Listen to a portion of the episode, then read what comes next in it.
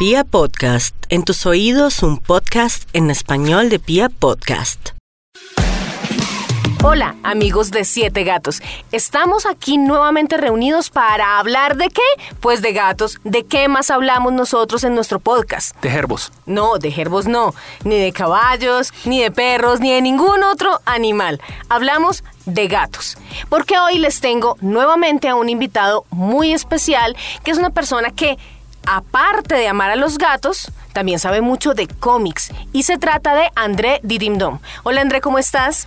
Hola Angie, ¿cómo estás? Muy bien, Yo gracias. aquí feliz de hablar de gatos y cómics. Claro, es que es una combinación que uno creería que es muy rara, pero fíjate que no. Hay mucho cómic de gato, ¿verdad? Eh, exacto, como protagonista, pero también eh, puede aparecer como personaje secundario. De hecho, estamos ahora en la fiebre Dragon Ball y el aliado a slash enemigo de Dragon Ball es Bills, que es un gato egipcio. Bien, Exactamente. Súper poderoso además. Súper poderoso y caprichoso como son todos los gatos. Entonces, en el día de hoy vamos a hacer nuevamente uno de estos conteos que nos encanta. Siete, siete gatos del cómic, uno por cada vida del gato. Arranquemos, André. Ok, entonces, eh, primero una, una pregunta. ¿Se puede hablar de gatos del cómic y del dibujo animado o solo de cómic? Bueno, yo creo que hagamos este programa sobre cómic y luego hacemos otro sobre dibujos animados. Ok, perfecto. Entonces, lo, lo decía por esto. Aunque este gato nació en el cine, en cortos animados, en el cómic se hizo también muy popular. Félix el gato. Claro. Mi primer recuerdo que yo tengo eh, de, de algo que, que- que yo vi en televisión fue la cara de Félix el gato y la canción de Félix. ¿Que como decía? Félix el gato, el, El único, único, gato. gato. Bien. Y me acuerdo que me fasciné con ver ese, ese muñequito y todavía en mí eh, tiene un gran amor. Y eh, en el periódico, a comienzos de siglo, se empezó a publicar el cómic de Félix el Gato en tiras. Aquí alcanzó a llegar en los, en los años 40 y 50, se publicó en varios periódicos y después Editorial Novaro, que era una, una editorial de comic books mexicana que traía los cómics importados, pues publicó los cómics de Félix el Gato y son unas historias maravillosas, además llenas de surrealismo.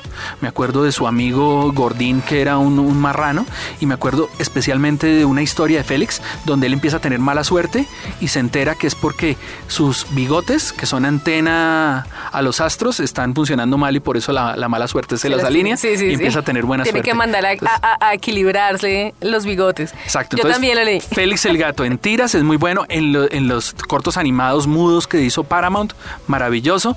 Pero en los cómics también era, era en los comic books muy divertido. Y, y son, y son unas historias en los cómics como muy, muy locas. Sí, sí, sí. Él, él, por ejemplo, tiene ideas y se aparece el bombillo y dice, ay, necesito un bombillo porque lo tengo fundido Y y lo y Es maravilloso. Sí, Bien, se ahí mete debajo del mar y se encuentra con unos seres súper extraños. Es muy bonito. Exacto. Eh, seguimos con el número 6 y es Crazy Cat. Uy, sí. Eh, en inglés, los animales son it, no tienen género. Bien, pues hay macho y hembra, pero, pero cuando se habla del animal, pues el género es ambiguo. Cuando uno dice dog o cat, no se sabe si es Gato o gato o gata, perro o perra. Y Crazy Cat juega con eso. La historia de, de un gato, no sé si es una gata o un gato, bien. El problema es que cuando lo traducen en español es la gata, entonces ya queda género femenino. Pero eh, eh, el- el cómic eh, en su idioma original juega con, con los géneros. Y digamos que este, eh, este gato gata eh, está loca porque, o loco, porque está enamorado perdidamente de un ratón que se llama Ignaz. Y ese ratón dice, ¿qué le pasa? Nosotros somos enemigos. Entonces Ignaz siempre le tira un ladrillo en la cabeza que en vez de aturdir a, a la gata gato, lo que hace es que se enamore más de- del ratón. Y para complicar el asunto, hay un eh, policía que es un perro que está perdidamente enamorado de eh, la gata o gato. Bien, Yo creo que es una gata. Ahí está el triángulo amoroso. Eh, en el cómic nunca se supo. Bien. Y de pronto eh, ese fue el primer personaje eh, LGBTI. Bien. Seguramente. so- estamos hablando de 1909, 1910 cuando empezó a publicarse por primera vez en la prensa. De hecho, esa tira fue la primera en tener líneas cinéticas, que son esas líneas que indican movimiento, sobre todo para el ladrillo que golpeaba Ah, a la gata. Tuvo dibujo animado que producía Edison, Thomas Alva Edison. Y tuvo también eh, serie de televisión. Bien. Aquí no fue nunca muy popular, pero es una delicia leer La Gata Loca y sus, y sus peripecias. Sí, es muy extraño. Bien, ahí está. Entonces llegamos al número 5. El número 5 ya no lleva al territorio japonés, estamos hablando de lo que es el manga. Bien, y hay eh, un, un cómic, eh, manga en, en, japonés, que es eh, muy divertido y al mismo tiempo entrañable, lo hace uno a veces llorar, y es El hogar de Chi. Chi sí. es una gatica, es una gatica bebé que llega a una familia. En esa, en esa familia de clase media, pues se presenta un problema y es que ellos se enamoran de, de, esa gatica, pero en el conjunto residencial donde viven no se permiten animales. Entonces, básicamente la historia comienza con eso, con una gatita traviesa eh, a la cual hay que ocultar para que la casera pues no los bote o, o bote a la pobre a la pobre gatica. Y lo que tiene genial de, de, este, de este manga es que siempre se nos cuenta desde la perspectiva de la gatica, pues todas las historias de, de Chi. Entonces es una gatica como pensaría ella, que ve un ovillo de hilo y dice, ¡ay, qué divertido! Yo quiero jugar con eso. O ve un cajón y dice, ¡ay, yo quiero treparme ahí! ¿Qué es lo que están guardándome? Bien. Y eso es lo que hace una delicia de Chi. Y tiene como problemas de memoria, ¿no? Sí, sí, sí. Ella se le olvidan de, las cosas. De hecho, de hecho quedó huérfana. Dio una vuelta por estar distraída Muy con una distraída, mariposa o algo y, sí. y, se le perdió la mamá. Y a veces ella se acuerda de la mamá y dice, ay, como que yo... Ah, y se le olvida ah, los cinco Ay, segundos. mire, otro billo de hilo, bien, y se le olvida, bien. O, ay, están dándome sobrados, bien. Y eso es lo que hace de, de divertido a, a Chi. El- Sí, Chi tiene una, un compañerito que es el hijo de la familia, el hijo de la pareja, eh, y es muy curioso ver cómo los dos son muy parecidos.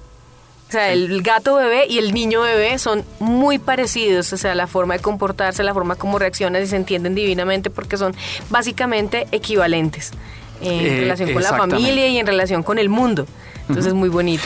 Eh, y también pues ahí como fuera de serie, fuera de la lista, pues recomendar una especie de spin-off que se llama El Gato Gordo, que es la historia de, de una anciana y una gata. aunque de la misma autora, Sí, es la, de la misma, autora. Y es una historia de un gato de esos perezosos, eh, eh, caprichosos, bien. Esa es gato gordo, que es gata. Sí, que es pero, una gata. Pero lo trajeron como gato gordo. Es anterior a Chi. Sí, pero es, es una especie como de derivados. De derivados, sí. Que, que leyendo las dos se puede convertir en un, en un mismo universo que los amantes de los gatos pues sabrán agradecer. Les van a encantar esos, ese par de libros. Entonces sí vamos en el 5. Vamos para el cuarto. Vamos para el cuarto. Con el cuarto quiero hablar de un personaje que aunque no es gato gato o gata gata, pues hay que nombrarlo, Catwoman. Bien. No sé si ustedes sepan, pero el mundo de los cómics está en una revolución porque al fin sentó cabeza a Batman. Batman al fin dijo, ya es hora de dejar de vivir con Robin y con Alfred y de, tener a una compañera permanente para que dejen de dudar de mi sexualidad.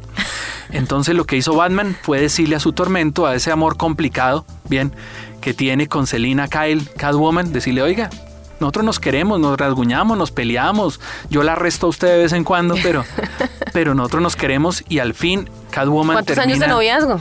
75. Más bombril para dónde. Exacto. Y al fin terminan casándose. Y curiosamente no se casa Bruce Wayne y Selina, sino se casa Batman y Catwoman. Porque Batman dice es la única forma de poder hacer un matrimonio público sin que revelemos nuestras identidades. Por ahí vi, creo que el álbum de bodas, ¿no? Ya, Sí, se lo, ya está a la bodas. venta. Y el vestido causó sensación. Es y, precioso. Y, y- bueno, y el Joker quería ser invitado y tirarse la fiesta. Bueno, unas cosas bien interesantes. Pero ya Batman es un hombre casado. Igual que Superman, que Superman ya se casó con Luisa Lane y tienen un hijo. Bien, eh, Superboy. Bueno, pero cuéntanos un poco más acerca de Catwoman. Ella porque está enloquecida y todo eso. Eh, los creadores Enloquecida de, por los gatos, ¿no? Los creadores de Batman, eh, Bob Kane y Bill Finger, estaban pensando en villanos y la premura del tiempo. Bueno, los, los editores estaban diciendo, bueno, la próxima historia que va a tener. Entonces ellos dijeron, bueno, ¿qué enemigo podría tener el hombre murciélago? Entonces pensaron en un hombre hormiga y eso ya estaba por ahí. Pensaron en un hombre araña, tampoco. Bien, pensaron de pronto en, un hombre tigre. Hasta que alguien dijo, ¿y por qué no hacemos una villana y que sea la mujer gato? Y creo que Bill Finger fue el que se inspiró, porque en su casa de campo los gatos siempre le llevaban murciélagos. Entonces dijeron, ahí está. Entonces decidieron crear una ladrona, bien, disfrazada de gato, que fuera una, una enemiga. Simplemente la disfrazaron de gata, pues para generar ahí eh, la interacción. Pero poco a poco el personaje fue cobrando vida, los fans la fueron pidiendo y se convirtió en una especie de antihéroe que no se esperaba. Pasó de ser una ladrona como, como ah, una mujer de la cual Batman está enamorado, pero tiene un conflicto porque como es ladrona, pues tiene que arrestarla, pero pues no, le, no, no la castiga muy duro o a veces la deja escaparse y a veces Catwoman le ayuda, entonces se convierte en un personaje ambiguo que hoy en día pues se sigue trabajando así, ya no como una supervillana, tampoco como una superheroína, sino como un personaje como Harley Quinn que está como, como en la mitad. Y pues Catwoman eh, ya también tiene sus propios cómics, su propio universo y se independizó de, Batman, tiene su, su, su propia, eh, sus propias historias, ya no como villana, sino, sino sino resolviendo misiones o a veces complicándole la vida al hombre murciélago. Entonces, Catwoman es para mí uno de los personajes asociados con los gatos, pues inmortal y que seguirá pues hablándose y seguirá trabajándose en los cómics y es uno de los más populares hoy en día dentro del universo DC. Hay otro villano de Batman que se llama Catman, que es un ladrón y que quiso imitar a Gatúbela y, Gatúbela le pega, Batman le pega, o sea, es el pobre rechazado. Pero Catman también tiene ahí su, su gracia. Bueno, un anuncio para las niñas que adoran los gatos y adoran Catwoman. Hay, unos hay unas muñecas de Mattel tamaño grande, vienen divinas con pelo, con el antifaz, con todo para ponerle, para quitarle, para peinarla. Por favor, consíganla antes de que se agoten. Y seguimos con el número 3. El número 3. Eh, aunque este personaje viene también de los cortos animados de los Looney Tunes, para ser exactos, pues es un personaje que también en los cómics triunfó, Silvestre. Y Silvestre, pues, es básicamente un gato hambriento, porque es un gato callejero, y ve a Piolín, que es un canario hermosísimo que cuida a una abuela, como un bocado, pues, un manjar de los dioses. Entonces, el pobre Silvestre, con su hambre, pues persigue a Piolín, y Piolín, que parece un canario inofensivo, pues no lo es tanto. Bien. Eh, los amantes de los gatos casi siempre vemos Piolín y Silvestre eh, invertido. Vemos a Piolín como el villano. Mira una mosquita muerta que, que, en realidad es terrible, que se aprovecha y se aprovecha la abuela y el mismo Silvestre y al poli Silvestre pues como un pobre gatico pues víctima del hambre. gato que quieren que coma espagueti? No, no va a comer espagueti. Entonces ahí tenemos a Piolín y Silvestre. Y los cómics de Piolín y Silvestre también son muy divertidos. En algunas ocasiones se van con la abuela a resolver misterios, en otras ocasiones simplemente Silvestre tratando de comerse a Piolín, pero eh, Piolín y Silvestre pues eh, también los publicaba aquí Editorial Novaro en los cómics de la Warner con el conejo de la suerte que era Box Bunny y con Porky, bien, y y, pues yo crecí leyendo esos, esos cómics y viendo los Looney Tunes. Vamos al número 2. El número 2 de los gatos del cómic es un gato que aquí la persona que está conmigo de pronto no le gusta mucho, pero no, no podemos dudar de su importancia dentro del mundo del cómic y del dibujo animado. Tom. Ah, no, pero es que no me gusta, no porque no me guste él, sino por lo mismo, porque me da mucha rabia que le peguen. Es que le pegan mucho. Curiosamente, Tom y Jerry eran una pareja de vagabundos que aparecieron en, cortos animados y fueron los primeros trabajos de los señores William Hanna y Joseph Barbera. Cuando ellos los contrataron para Metro Golden Mayer para dirigir el departamento de animación, decidieron retomar ese Tom y Jerry que ellos habían creado y que no había tenido éxito y volverlos gato y ratón y dejarles el mismo nombre. Entonces hay unos Tom y Jerry vagabundos y está Tom y Jerry, el gato y el ratón. Y pues Tom, al igual que Silvestre, es un gato hambriento, y, pero que le gustan los ratones, no los canarios. Y Jerry, que es un ratón que parece también inofensivo, pues no lo es tanto. Bien. De hecho, Ichi Scratchy, eh, Tommy y Daly de Los Simpsons, están inspirados en, el personaje de, de, Tommy, el personaje de Jerry, con más violencia. Bien. Con un poquito. Pero de, de, todas maneras hay que decirlo que los cortos animados y los cómics de Tommy y Jerry fueron muy criticados por psicólogos y por padres de familia en los años 50 y 60, que porque promovían la violencia, que porque eh, un niño iba a ver eso, iba a coger un hacha, iba a perseguir al hermanito jugando a Tommy y Jerry. Yo nunca jugué a Tommy y Jerry y no conozco a nadie que haya jugado a Tommy y Jerry y menos eh, en, ese caso de violencia. Creo que los, niños se pueden distanciar de ello, ¿bien? Pero algo pasa con los cómics y es que en los cómics eh, Tom y Jerry mm, hacen tregua. De ¿Ah, hecho, en, los cómics hay una serie que se llama Los Mosqueceros, donde Jerry y Tuffy son mosqueteros junto con Tom. Y eh, hay un rey que es inepto y ellos le, le resuelven problemas. Y muchas veces Tom y Jerry se unen en los cómics eh, porque se enfrentan a, los perros eh, Spike y su hijo, ¿bien? que de pronto eh, no les dejan comer o lo sacan de la casa o el amo prefiere más el perro que el gato y deciden unir sus fuerzas para irse en contra. Bien, curiosamente es una, es una amistad de conveniencia, ¿bien? Siguen siendo enemigos, pero, pero se unen. Eh, y, pero eso hace de que el cómic, los amantes de los gatos no lo sufran tanto, porque siempre en los dibujos animados de Hanna Barbera, el pobre Tom sufría golpazos, puñaladas, hachazos. Sí, sí había algo de violencia en esos cortos animados. El número uno. El número uno viene de Japón y es Doraemon. ¿Qué? Sí. Entonces, ¿cuántos dejamos por fuera, André? Muchos. Dejamos por fuera a Garfield, dejamos por fuera a Heathcliff, dejamos por fuera a Gaturro, pero es que el gato cósmico es el gato cósmico o no? Bueno, pues sí, tienes razón. El gato cósmico Sí, es el gato sí. cósmico. Para mí es el, el- el- el gato más lindo del mundo de- del cómic. También tuvo su serie animada, su anime, pero el manga es maravilloso y pocos saben sobre el origen de él. Cuéntanos. En el futuro, eh, los eh, ratones se vuelven una plaga y tienen dominado a, a la humanidad. Entonces, los humanos crean unos gatos robots, unos gatos cyborg, para que exterminen a esos ratones que han eliminado a los gatos animales.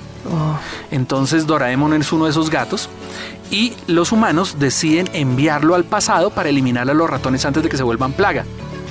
Y él llega a- al pasado y se le olvida la misión y se vuelve amigo de Novita y Novita lo adopta y se vuelve la mascota de Novita. Y a veces se acuerda como que, ay, yo como que tenía una misión. Se olvidó. Era un gato Terminator que se le olvidó que tenía, que tenía una Que misión, tenía a, lo, misión. a lo Terminator. De hecho, Doraemon no tiene orejas porque los gatos en el futuro se las comieron. Ay, pobrecito. Y le tiene pavor a los ratones también, eh, eso, eso hay que entenderlo. Entonces empezó como cómic y luego Eh, la serie que nosotros vimos. El, el 99% de los dibujos animados que nosotros vimos japoneses, los animes, vienen de mangas. Son casos excepcionales los que vienen de otra fuente, como Pokémon, que primero fue un videojuego. Pero de resto, Dragon Ball, eh, Supercampeones, Gato Cósmico, Capitán Centella, todos ellos vienen primero del cómic y luego del, del dibujo animado. Bien, sí, yo sé que Garfield se quedó por fuera, pero es que es un lugar común, o sea, es el cómic más vendido de la historia, bien, es el más popular de las tiras de periódico, es multimillonario, ya, ya, dejemos que Garfield descanse y démosle la oportunidad a otros gaticos, bien. Bueno, de pronto olvidados, bueno, de pronto ya sí. veteranos, Tom tiene más de 80 años, Tienes pobrecito, bien, bien, ahí está. Pero Garfield es maravilloso, ¿no? Y el cómic de Garfield por algo es el más vendido. Y el segundo más vendido es Calvin y Hobbes, que tiene ahí un tigre, Tigre, gato. Hobbes. Bien. Entonces, los gatos tienen dominado el mundo del cómic, no hay nada que hacer. Los gatos tienen dominado el mundo. Sí, sí, sí. Eso es. Bueno, André, muchas gracias por tu compañía hoy aquí en Siete Gatos. Quiero que me recuerdes la página de internet donde podemos leer nosotros sobre ti y sobre las cosas que tú escribes alrededor del cine, de los cómics y obviamente de los gatos. Ok, sobre cómics, pues no he empezado a escribir, pero ¿Lo harás? allá llegaré. Cine Didime Dome, primera con I latina, segunda con yeyate.com. Muchas gracias, André. Gracias. Miau.